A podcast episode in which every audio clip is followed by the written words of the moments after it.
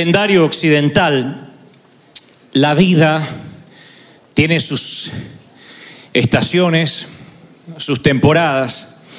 Y yo decía en el servicio pasado lo mismo que ahora, que en realidad no es tan exacto, porque el calendario es predecible.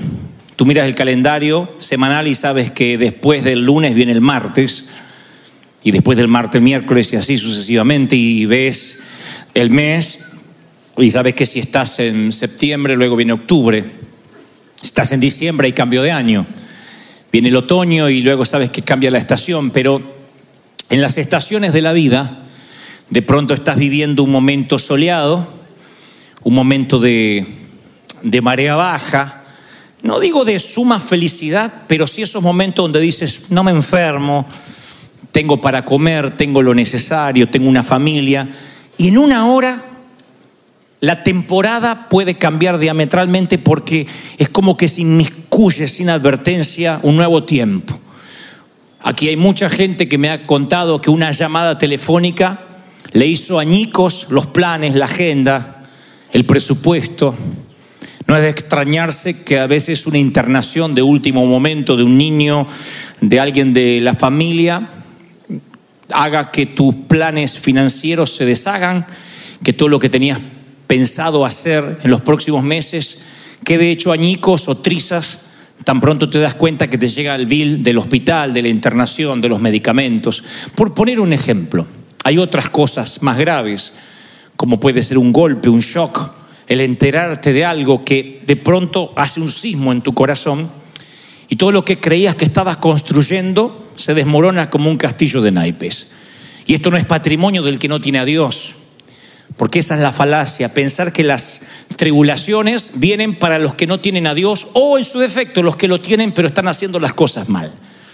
Yo me crié en iglesias así, donde se miraba con espíritu de sospecha y desconfianza aquel que de pronto le tocaban momentos económicos frágiles o aquello cuya salud de pronto empezaba a desmoronarse, inmediatamente la reprimenda era, te estás enfermando porque debe haber un pecado oculto, algo que no confesaste.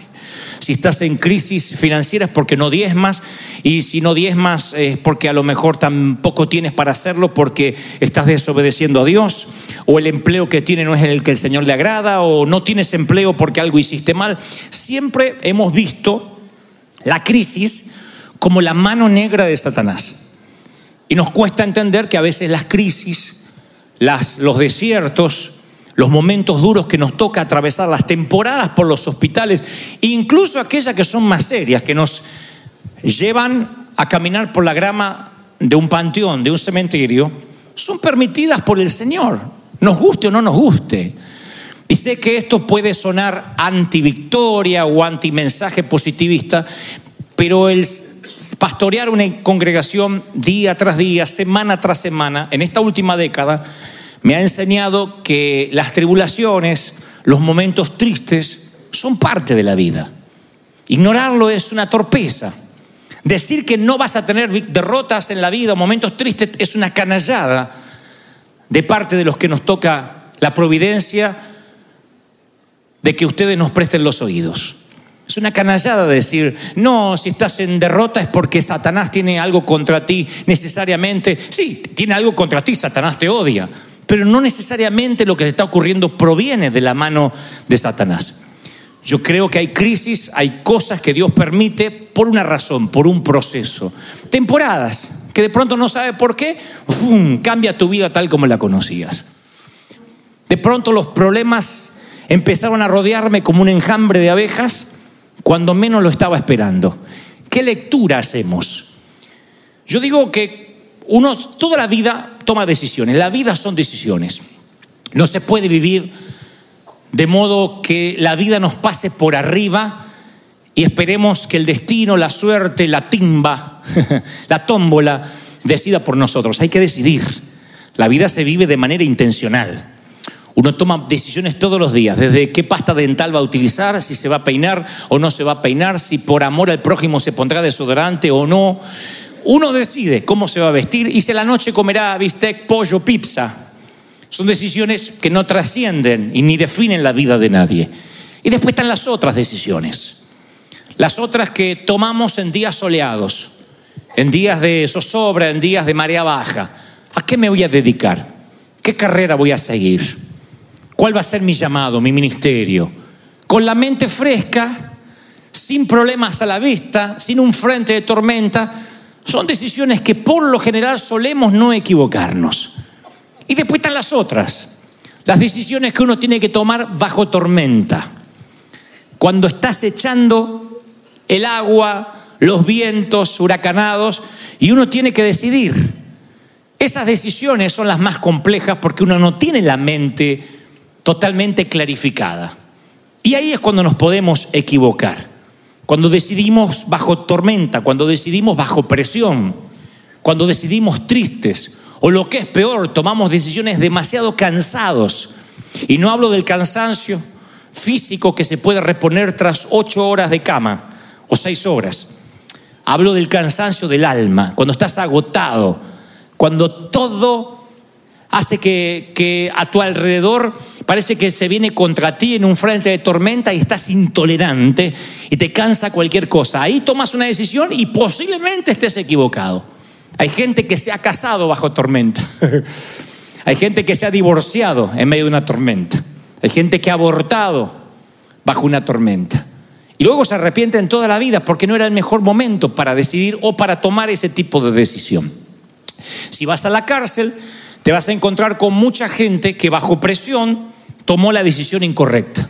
O sea, todo mundo vamos a tener complicaciones. La vida, como digo siempre, no es un paseo por el parque. La vida es compleja. Amar duele, emprender causa adrenalina, soñar cuesta, eh, trabajar duro tiene su precio y también su paga, pero su precio, cada cosa que nosotros hagamos tiene su costo. Pero sin embargo, cuando la gente en esa presión emocional, bajo tormenta, toma decisiones, a veces se lamenta toda la vida. Y digo, si vas a la cárcel, te vas a encontrar con gente que dice, por un minuto, por dos minutos, si lo hubiese pensado mejor. Y como esas decisiones hay otras que no te cuestan la cárcel, pero te cuestan una quiebra financiera, un matrimonio infeliz, un sitio donde no querías vivir y te arrepientes porque todo se basa en la decisión. Los Angeles Times publicaba hace unos meses atrás la noticia de alguien que había sido asesinado un vecino que había sido asesinado con un cuchillo de carnicero y por las huellas, por el ADN, dieron con la persona que había cometido el ilícito. Cuando llegaron a verlo y a detenerlo, él dijo, no fui yo, fue mi hermano. Quiso acusar al hermano, un hermano gemelo. Pero la treta no le resultó porque ya la policía había estado con el hermano gemelo y el hermano gemelo tenía un récord intachable. Cero antecedente criminal. Sin embargo, este, que acusó al hermano, había tenido entradas en la policía, multas, mucho background, que inmediatamente lo condenaron. Y los sociólogos estudiaron el caso y llegaron a la conclusión, o arribaron a la conclusión de que, ¿cómo puede ser que dos gemelos, criados en la misma casa, que responden a los mismos padres, que comen el mismo cereal por la mañana, que juegan con el mismo perro, que tienen supuestamente el mismo entorno, Uno tiene un récord intachable ante la ley y otro es un delincuente y pasará el resto de su vida en la cárcel en prisión perpetua. Gemelos. Y llegan a la conclusión, insisto, que todo tiene que ver con la decisión. Uno de ellos, ante una crisis, decidió mal. El otro decidió bien. Siempre las tormentas nos hacen decidir. No podemos estar exentos de problemas. El tema es qué hacemos cuando estamos bajo tormenta. ¿Qué decisión tomamos? El sufrimiento va a venir, el dolor va a venir. Si alguna vez la vida, Dios te lleva a otra ciudad y te congregas con otro pastor y te dice que si estás en derrota o pasas por crisis es porque te apartaste de Dios y eso sobra de Satanás, no le creas. Es un embustero. Porque la vida tiene cosas lindas, maravillosas, pero también el Señor prometió que tendríamos aflicción. Y como el Señor nos habló hace unos días atrás, está bien que a veces no estés bien. Está bien que estés pasando crisis. No eres raro. Dios no te abandonó. No es que te falta unción, ni decir las palabras proféticas, ni que no estás empoderado. No. Lo que sucede es que la vida. Y a veces los pastores nos volvemos embusteros. Decimos dos, tres, cuatro palabras para que la gente nos grite, nos diga aleluya. Y después te encuentras con la vida real. Y la vida real es muy diferente a lo que se puede arengar detrás de un púlpito o en un stage. La vida real es real. Y yo no te estoy diciendo que vas a vivir de tristeza en tristeza, pero sí que van a venir tormentas, porque el Señor lo prometió. Edifique sobre la roca o edifique sobre la arena, el pronóstico para ambas casas, tormenta. Sobre la roca permaneces, sobre la arena grande es tu ruina, pero tormenta para los dos. No promete el Señor días soleados eternos para los que edifican sobre la roca, como se cree en ese evangelio que se predica tanto hoy, de que tienes que vivir siempre en victoria, en victoria. A veces no, a veces son temporadas largas que el Señor te quiere enseñar a vivir en la escasez. Y tú dices, Dios es un Dios de escasez. No, lo diré otra vez. Dios es un Dios de prosperidad y de abundancia, pero a veces quiere enseñarte a vivir en la escasez. De otro modo, como dirás lo que dijo Pablo, sé vivir en pobreza y sé vivir en riqueza, sé tener en todo y sé lo que es que me falte todo. ¿Cómo lo aprendes si no es en la universidad de la vida? ¿Cómo sabe Dios que tu gozo no está regulado por la cuenta bancaria? ¿Cómo sabe Dios que tú vas a adorar igual cuando estás con los dos pies en tierra o cuando tienes que hacer el equilibrio porque sube el agua? Dios necesita saber que tu gozo y tu, congregarte y tu fidelidad no depende siquiera de tu salud. Todos queremos tener salud, nadie nos gusta ni tener un resfrío. Sin embargo, el Señor dice, ¿cómo sé que aún seguirás siendo fiel cuando la salud se ponga frágil? Cuando eventualmente envejezcas. Porque si Cristo no viene antes, ambos, todos vamos a envejecer. Bueno, yo más tarde que tú, obvio, pero vamos a envejecer. Algunos envejecerán dignamente, otros no los querremos ni mirar, pero envejecerán. Y junto con la vejez, la vista no será la misma, las fuerzas no serán igual, los dientes no estarán allí, vendrá la celulitis, la varices, la artritis, la próstata, orinarás mucho más seguido de lo que orinas ahora. Esas cosas vienen, recibe esta palabra profética de parte de Dios. La ley de gravedad se cobra a sus víctimas. Hay cosas que nunca volverán a estar en su sitio. No hay votos que lo pueda arreglar. Eso viene. ¿Y qué es eso sino una enfermedad paulatina? En la vista, en los oídos, en la voz. ¿Qué es eso? ¿Cómo nos vamos de esta tierra? Si acaso no nos vamos deteriorando todos los días un poco. Imagina que Dios solo podría estar con la gente joven, solo con los que eh, esbozan salud. Imagina que Dios solo bendice a los que tienen mucho dinero ahorrado en el banco. Bueno, los hispanos entonces no seríamos bendecidos casi ninguno. Sin embargo, es lo que se nos ha predicado durante años y entonces cuando uno empieza a pasar crisis, uno lo quiere ocultar porque teme que ha hecho algo malo. Teme que tuvo que haber hecho algo de modo que Dios quitó su mano. Todos tenemos que decidir. Dios no nos diría que, que tengamos que decidir si no nos pusiera opciones. Y Él nos pone opciones. Él en Deuteronomio 30, 19 dice, hoy te he dado a elegir entre la vida y la muerte, entre bendiciones y maldiciones. He aquí pongo el cielo y la tierra como testigo de la decisión que tomes. Si eligieras la vida para que tú y tus hijos puedan vivir. Puedes elegir esa opción al amar, al obedecer, al comprometerte firmemente con el Señor tu Dios. Esa es la clave para tu vida. Deuteronomio 30, 19. Dios dice, tú puedes elegir vivir bajo bendición o bajo maldición. Nunca dijo, tú puedes elegir con buen crédito o con mal crédito, tener casa propia o rentando. No habla de eso. Habla de vivir en bendición por sobre todas las cosas. Te vaya bien, te vaya mal, tengas 50 años y estés soltera, o hayas tenido tres matrimonios, cinco maridos has tenido, el que ahora tienes ni siquiera es tu marido. tenga suegra, no tenga suegra, te haya casado afortunadamente con una huérfana, no sé cuál es tu situación, pero el Señor dice, tú tienes que elegir estar bajo bendición o bajo maldición, bendición o maldición. Ahora, este es el punto. En condiciones normales, con un día soleado, cuando la vida te está yendo bien, uno sabe cómo decidir. Pero cuando a veces estás tan triste, el Señor me ha mostrado mucho en mi corazón que muchos viven una tristeza inexplicable.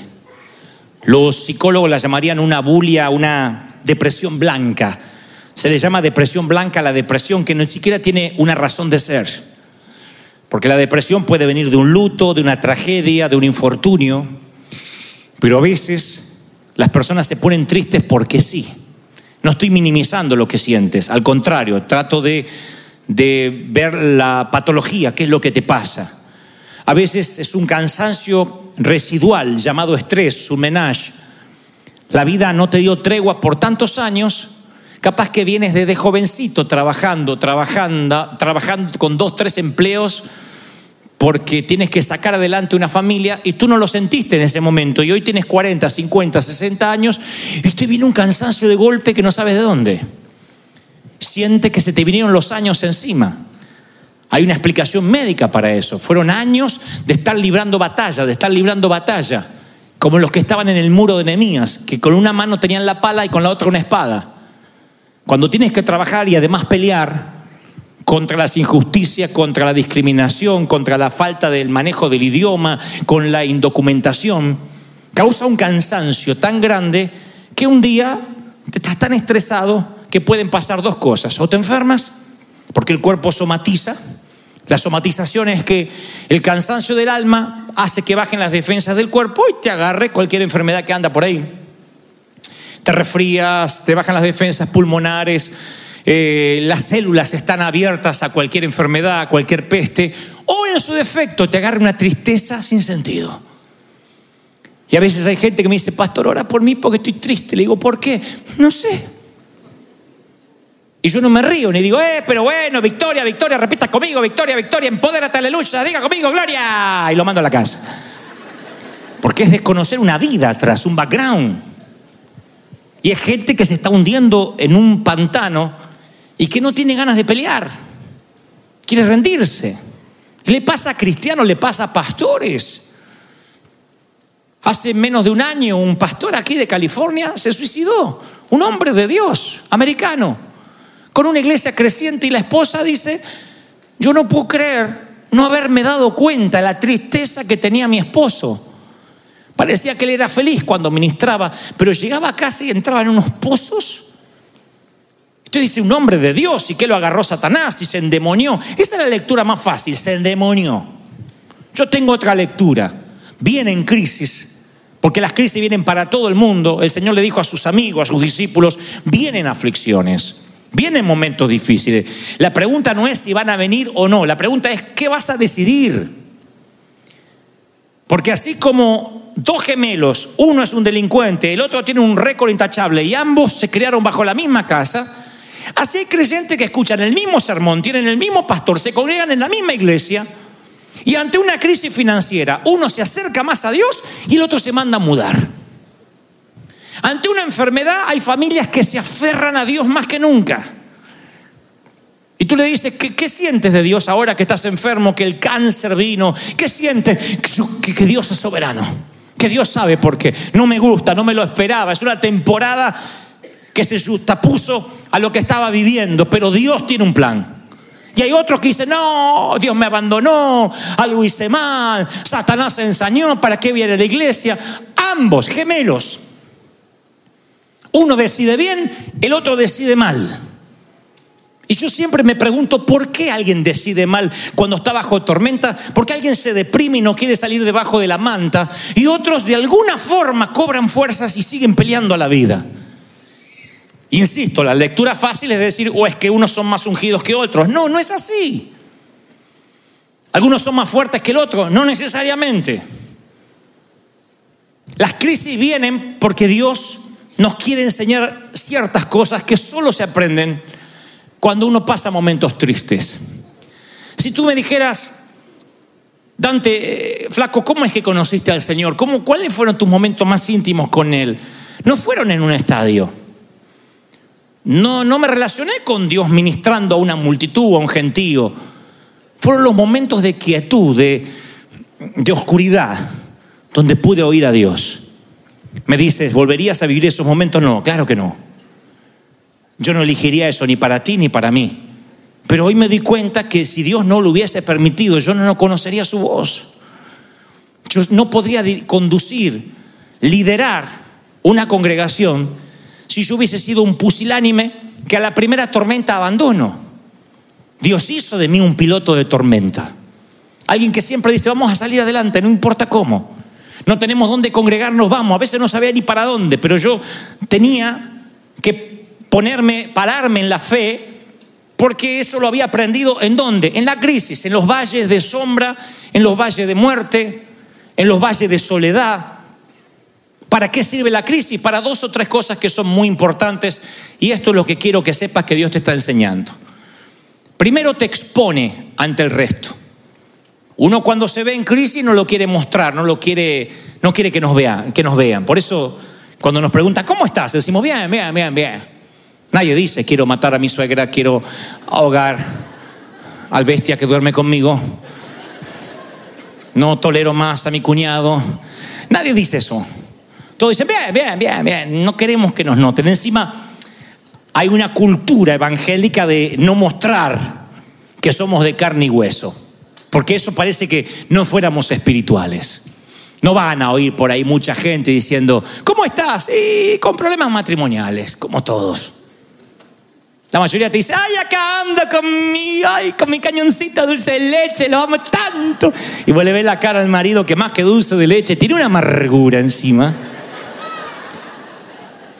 Pero enseguida levantamos la fachada a ver si piensan que Satanás se nos metió en el matrimonio. Otros, ¿cómo está financieramente? Bien, bien, bien, bien, bien, algunas cositas, pero ya vamos a seguir adelante. Y está bien no estar bien. Lo vengo diciendo de parte de Dios hace días. De otro modo no vas a recibir ayuda. Pero ¿qué hace la crisis? Te expone. Job, para los que no conocen la historia les cuento muy rápido. Un día hay una, una plática, una charla cósmica. Dice la palabra que el enemigo, Satanás, le dice a Dios, mira, este Job te adora, te sirve porque hay un cerco alrededor, porque no lo puedo tocar. Pero si tú me permites, a mí me gustaría tocarlo un poquito. Me gustaría que su salud se ponga frágil, que le pase algo a su familia. Y yo te voy a demostrar que este tipo te adora, te sirve porque la vida es un canto para él. Tan pronto las cosas se pongan feas, él te maldecirá. Y Dios dice, no está bien, te permito que lo toques, pero no lo mates, no le hagas daño a él, pero puedes tocar todo su entorno. Una plática que yo no quisiera que nunca Dios tenga con el diablo respecto a mí. Está bien. Y apenas Job empieza a tener crisis, los amigos vienen, los amigos, los parientes, y a ver si te identifica. Y le dicen, entre otras cosas, este sufrimiento, Job, tiene que ser tu culpa. Tienes que haber cometido un pecado imperdonable. Atrajiste el mal a ti. ¿Cuánto nos identificamos con esto? Que en el momento más bajo viene un desubicado, para no decir un menso, y te dice algo así. Mm, ¿Habrá pecado en tu vida? Y te pone a veces en una situación tan tensa, donde encima que la estás pasando mal es culpa tuya. Encima que la enfermedad era una temporada que no esperamos, encima es culpa tuya. Yo recuerdo hasta creyentes que abrían la nevera o iban al baño y decían, "Mm, hijo de Dios no puede tener tantos medicamentos en la casa, ¿eh? Algo raro está pasando acá. Y sí, soy diabético, ¿qué va a pasar? No es que yo lo sea, pero es lo que a veces uno respondería cuando te ven que tienes un remedio o algo para la diabetes. Entonces hay gente que te juzga por lo que te está pasando. Por eso es que nosotros cuando tenemos una crisis lo tratamos de ocultar. Yo he pasado momentos muy difíciles, tratos de Dios, cuando me despidieron del empleo, cuando estaba solo, cuando estábamos solos, que no sabíamos a veces ni qué comer. Y ahí entendí que con algunos hermanitos yo no necesitaba a Satanás.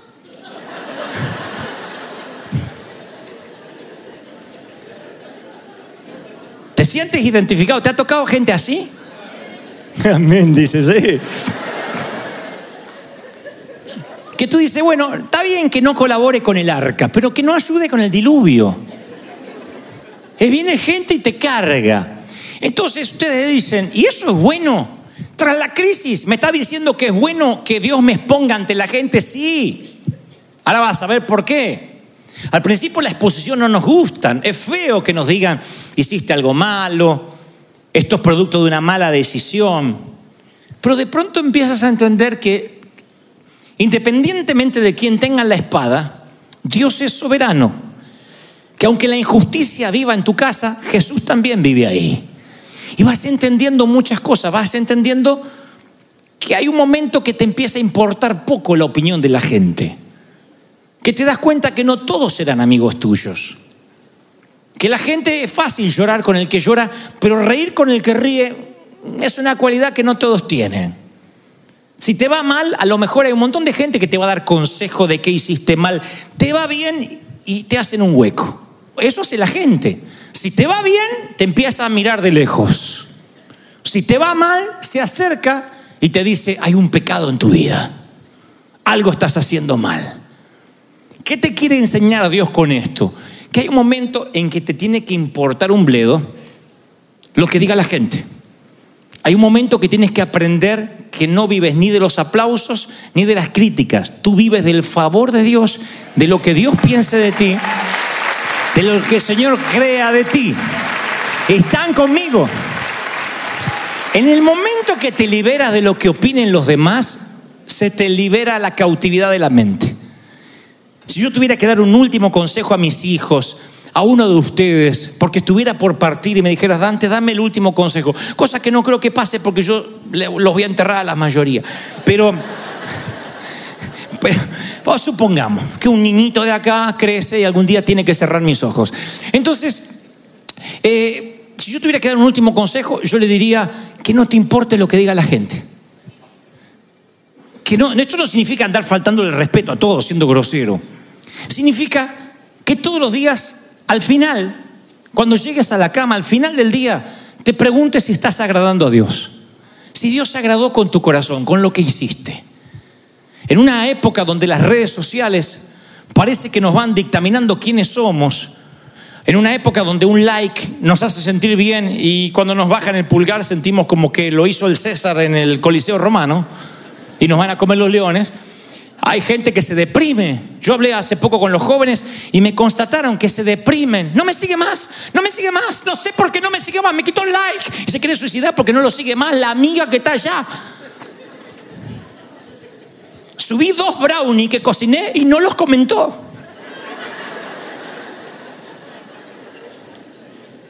¿Really? ¿De verdad? ¿De verdad? Entonces uno vive una vida ficticia. Muestra en las redes no lo que somos, lo que queremos mostrar. Y nos muestran lo que ellos quieren mostrar. Y nos ponemos like el uno al otro. ¡Ay, qué lindo! ¡Ay, pasando unas vacaciones, qué lindo! Me consta de parejas que se sacan fotos súper, ultra, hiper, macro, extra felices. Y para sacarse esa foto se pelearon. De verdad. vení acá, sacate la foto, sacate la foto, vení, vení, no, no, no, no. Y tú dices, ay, qué linda pareja. Y se fueron insultando los dos porque no querían sacarse la foto, uno de los dos. Entonces las redes mienten. Las fotos con filtros nos hacen creer, lo hacen creer al otro que somos lo que no somos. Entonces la foto, como le digo siempre a los muchachos, no es la cara de pato y el trasero así.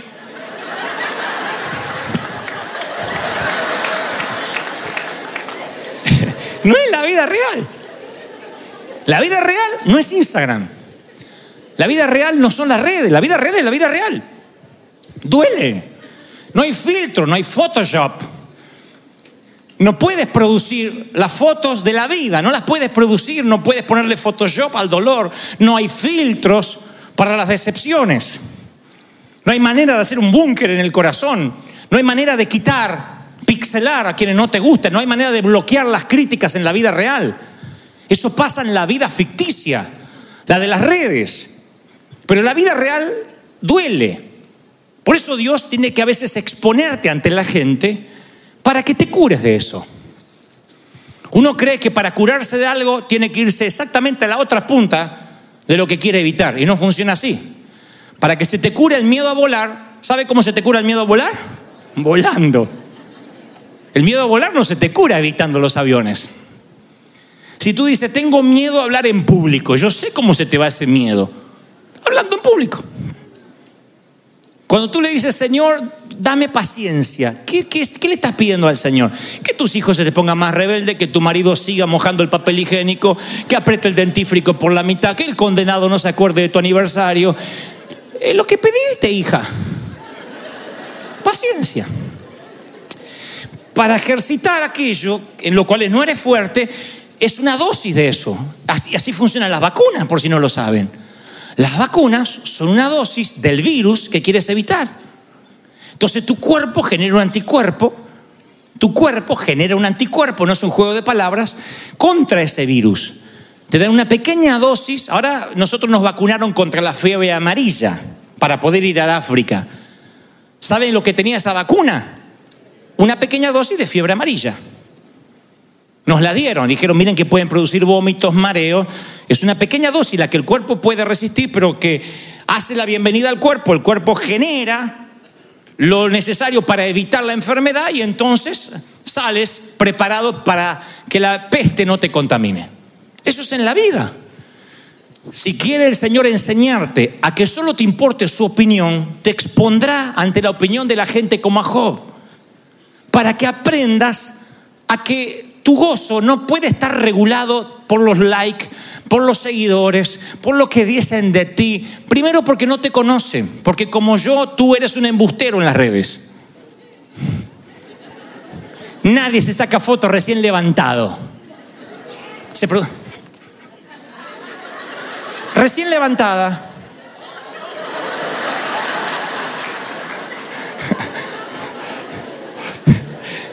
Mentira, eres más fea que eso que vimos.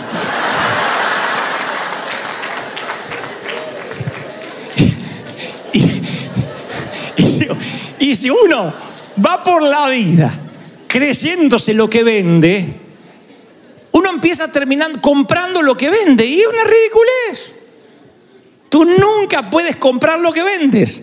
Está bien que tengas tu imagen publicitaria para las redes, pero no te lo creas, esa no es la vida.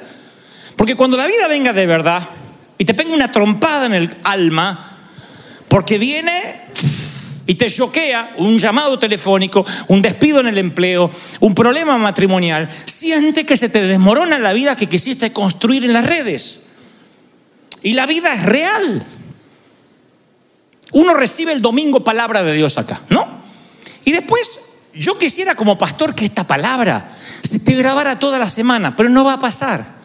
Porque tú tienes un recipiente como yo, con muchos agujeros. Esos agujeros se llaman mandar los chicos al colegio, pagar las deudas, pagar la renta, tener eh, familiares que te hacen la vida imposible, tener un jefe insoportable. Son un montón de agujeros, te entra el aceite, parece que te llenaste el domingo, pero el lunes empieza a escurrirse el aceite.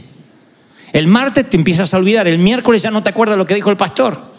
El jueves solo te acuerdas cuando mostré el trasero y dices, ah, me acuerdo que mostró... Eh, el viernes es así. La vida tiene agujeros y ese aceite se empieza a escurrir y un día te sientes vacío y vas a tomar una decisión y por estar vacío tomas la decisión incorrecta. Entre esos agujeros está la opinión de la gente. No podemos vivir pensando en qué dirán los demás de nosotros. Así que, ¿qué me enseña la crisis? A mí me enseñó, me liberó de la opinión de la gente. Me liberó. A mí la crítica de la gente me liberó de la opinión. Me río de verdad de la crítica, pero me liberó de verdad. No estoy pendiente de qué dicen de mí, me causa gracia. Segundo, me puso en perspectiva de lo que es el cristianismo. Yo les contaba recién que cuando uno va a un sitio como el África, uno se da cuenta de la versión filtrada y diluida que hemos tenido del Evangelio por muchos años. Yo te confieso, tuve casi dos mil pastores africanos, yo en un momento no sabía qué predicarles. ¿Qué les voy a predicar? Que si están pasando crisis es porque Satanás se levantó contra ellos y a veces no tienen para comer esos pastores. ¿Qué le voy a hablar? ¿De qué? Si no tienen agua potable. ¿De qué victoria le voy a hablar como la entendemos nosotros los que vivimos en América? Y si un mensaje no sirve para predicar en todas partes del mundo, entonces no es un buen mensaje. Si el mismo mensaje no se puede predicar en todas partes, no es un verdadero mensaje.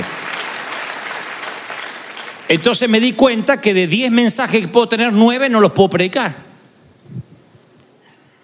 Porque les tengo que enseñar a ser agradecidos y ellos agradecen estar vivos. Aunque sabe que no desayunaron esa mañana y por ahí no van a almorzar ese día porque no pueden. ¿Qué le voy a hablar? ¿Del Dios de la prosperidad? Que están haciendo las cosas mal, que se arrepientan. La mayoría de esos hombres están enfermos, esas mujeres están enfermas, se los puede ver. Están enfermos con peste, no hay vacunas, no hay sistemas higiénicos, no hay hospitales. Así que, ¿qué voy a hablar? ¿De que el Señor sanó todas las heridas? Sí, puedo hablar de sanidad, pero muchos se van a sanar y otros no. Entonces me empiezo a preguntar, ¿qué es el mensaje de Cristo? Y ahí me doy cuenta, en el África, que tengo que ir al mensaje de los discípulos. Y ese lo entienden los africanos. Les digo que van a pasar aflicciones, que eso es parte de la vida, pero que agradezco el gozo que tienen para cantar. Ustedes saben cómo cantan los morenos, ¿no? Una fuerza que nace de, de cuando cantaban en los botes de la esclavitud. Eh, una fuerza de adentro. Parece que tiene hasta la música incorporada. No hay que decirle canten fuerte, porque ellos todo fuerte. La música fuerte, las palmas son fuertes y adoran y cantan. Y uno los ve y dice, wow, estos son gente que tiene la vida resuelta. No, es que su gozo no está regulado por el dinero. Su gozo no está regulado ni por si comieron o no comieron ellos están contentos de que a pesar de la pobreza tienen a Cristo, tienen a Dios, tienen vida eterna. Aleluya.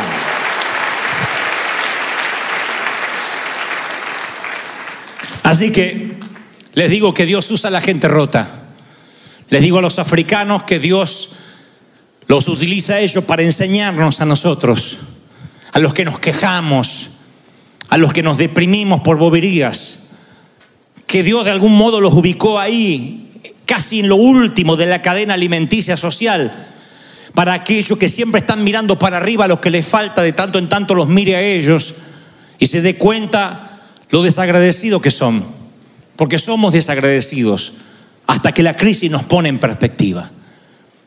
Uno cree que es bendecido si tiene una casa propia, si tiene su ministerio reconocido, si te va bien en el empleo, y un día llega la enfermedad, llega la temporada esa que se inmiscuye sin que lo esperas.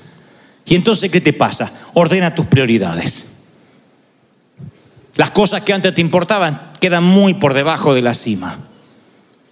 Las cosas que te parecían que te iban a hacer feliz, de pronto se transforman en eso, cosas. ¿Y qué hace la crisis? Te transforma en alguien que no tienes nada que perder, nada que proteger. Y cuando no tienes nada que perder y nada que proteger, eres como esos soldados que se contrataban después de las guerras, que lo único que sabían hacer era manejar una lanza, una espada, un fusil. era la, única actividad que sabían hacer, pero ya no había guerra. Y entonces se los contrataban, se les decían mercenarios. Se les pagaba para que defendieran a veces a un rico, para que pelearan una batalla privada. Se les decía mercenario, aunque la palabra tiene mala prensa, porque uno podía usar sus habilidades sin temer de que los iban a traicionar porque era gente que no tenía nada que perder. Por lo general eran soldados que habían perdido a sus seres queridos en la guerra, no tenían propiedades, lo único que sabían hacer era pelear. Se los contrataba para una batalla y sabían que como no tenían nada que perder y nada que proteger, entonces iban a ser efectivos en lo que tenían que hacer. Permítanme la metáfora, pero cuando la vida te golpea, cada vez te das cuenta que tienes menos para perder y menos para proteger. ¿Quieres ver a un hombre que Dios utiliza de una manera formidable, sin límite? Muéstrame a alguien que en algún momento de la vida lo perdió todo y no está atado a una casa. No se deprime porque Bank of America le manda una carta. Porque ya la perdió la casa y vio como Dios lo bendijo de alguna manera. Muéstrame a alguien que salió de una enfermedad, que tuvo una larga temporada en el hospital, salió de allí y yo te mostraré a alguien que jamás se va a enojar porque le hagan una mala cara, porque no le den un asiento, porque no me tocó la licuadora, porque él viene de un cáncer.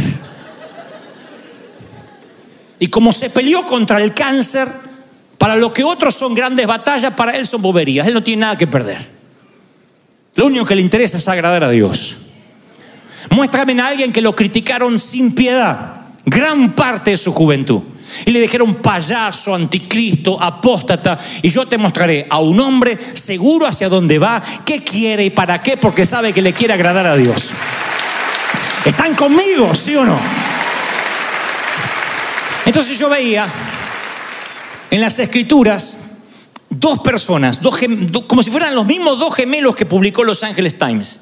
Nada más que esto está en las escrituras mucho antes que esta historia de los gemelos.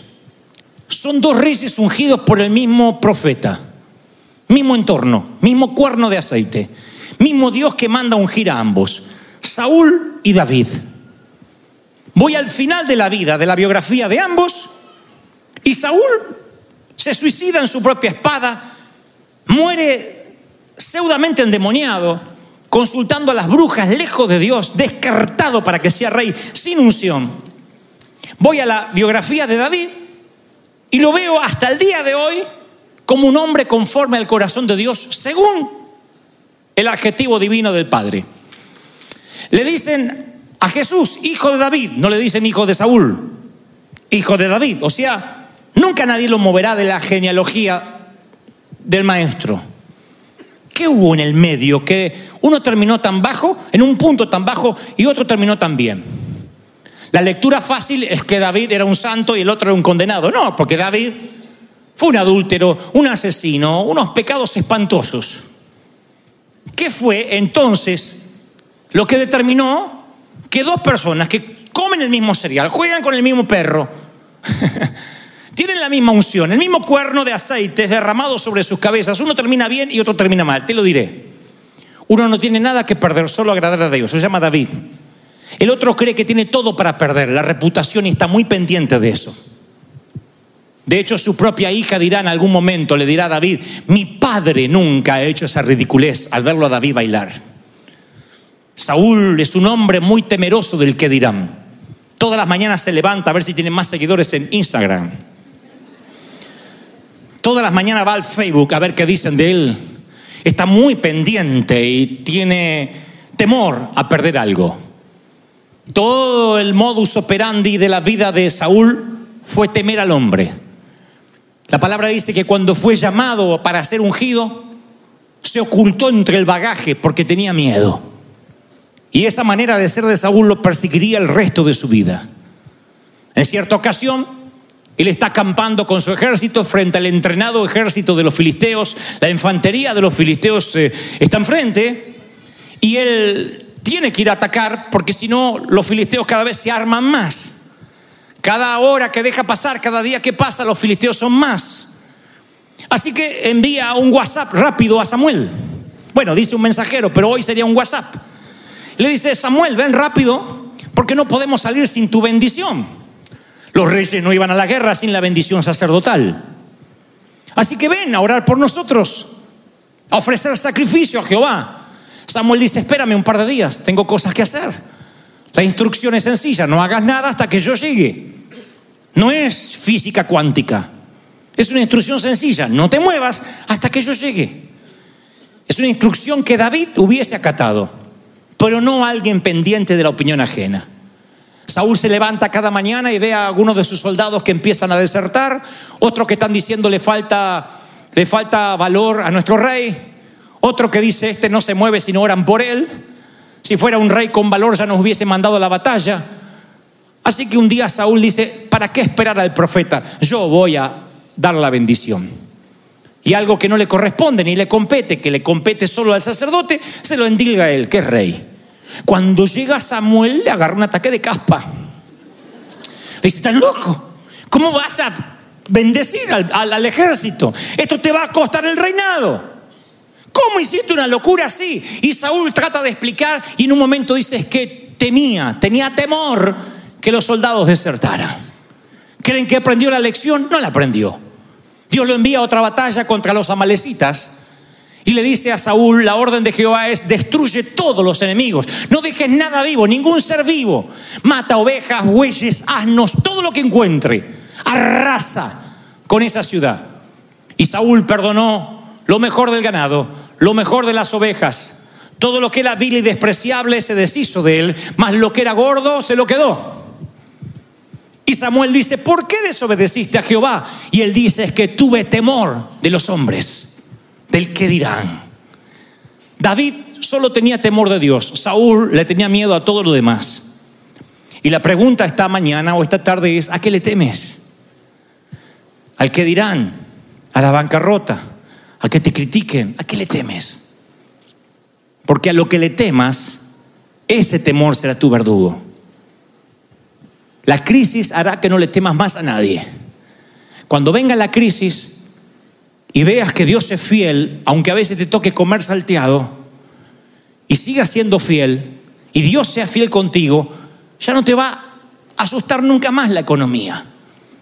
Dios dice, tu confianza soy yo, yo te traje y te vas cuando yo digo que te vayas. Yo te sostengo. Yo soy quien te fortalece. ¿Están conmigo, sí o no? Entonces de pronto, cuando le temes a todo, Dios tiene que pasarte por un proceso para que dejes de temer. Para que seas alguien que no tenga nada que perder. Porque si has pasado por el sufrimiento, ya no te afecta el sufrimiento. No estás diciendo, si yo tengo salud, sirvo al Señor, si no, no lo sirvo. Ya has pasado por ahí. Y dice, Señor, si me das salud, te sirvo mejor. Y si no, tendré que luchar con mis achaques. Pero aún así te seguiré amando. No le temes al sufrimiento. No le temes a la confianza, a, los aplausos o a la crítica de la gente. Eres indestructible cuando no te importa el que dirán. Porque tu, tu confianza está basada en Dios. No le temes a la muerte porque sabes lo que te espera del otro lado.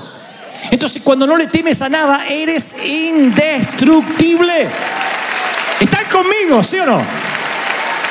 Yo les contaba en el, en el- en el- en el servicio de la mañana que, que hace unos años yo estaba en un sitio con muchos pastores y era un poco, no sé si la oveja negra, pero yo no encajaba mucho con el léxico que tenían los ministros. Son toda gente muy amada y yo soy amigo de la mayoría. Pero eh, tal vez porque yo soy argentino, qué sé yo.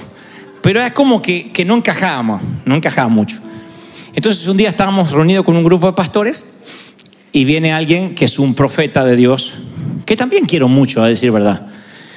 Me dice delante de los ministros, Dante, tengo una palabra para ti, la palabra de Dios. Y hacía todo así el, el rictus, como que le estaban bajando los mails, ¿no?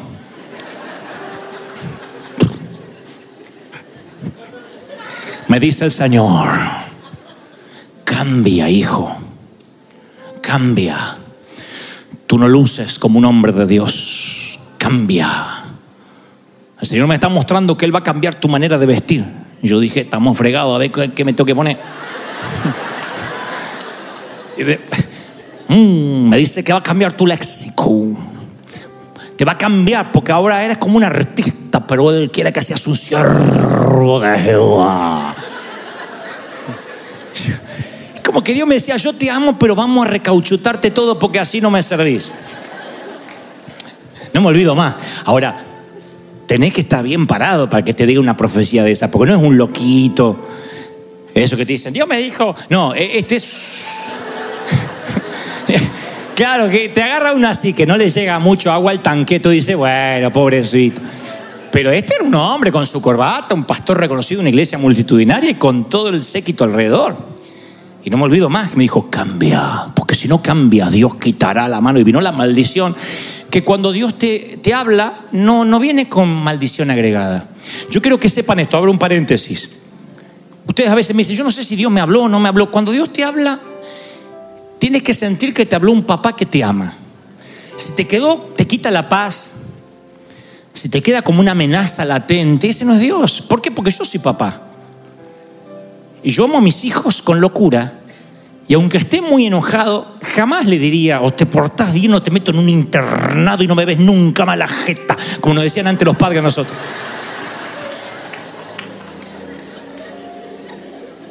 Nunca está en juego el amor. Está en juego que les quitamos el iPad, que le, que le hay penitencia, que no pueden ver tele, que se va más rápido a la cama, pero nunca que le pegamos una patada y te vas a hacer la hija del vecino y te mando al África para que duerma bajo los árboles. Nunca. Entonces cuando viene una palabra de Dios siempre es bendición, siempre. Aun cuando es una exhortación, Dios te corrige, te disciplina, pero sientes que te habló con amor. Que es lo que tienes que entender cuando yo traigo un mensaje de Dios. Nunca te vas a ir con una culpa, el pastor no, nos pegó a todo mundo. Hay cosas que Dios nos habla de manera dura, pero envuelta en un packaging de amor. Y me acuerdo que en ese entonces a mí me quedó la sensación de la desesperanza, cambia. Porque el Señor me dice que tienes que vestirte diferente y hablar diferente, eh, porque no luces como un hombre de Dios. Y esa noche confieso que estaba muy cargado y fui a orar.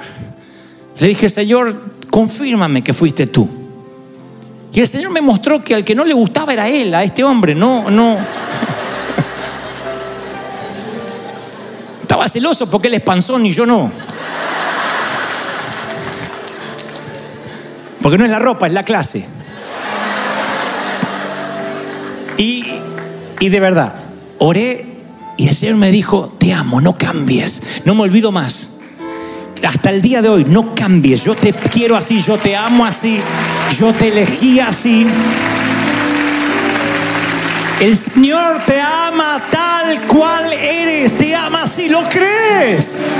¿Lo crees de verdad? Vamos, dale un aplauso, celebra al Rey de Reyes, dale un aplauso, Dios ha hablado. have it all.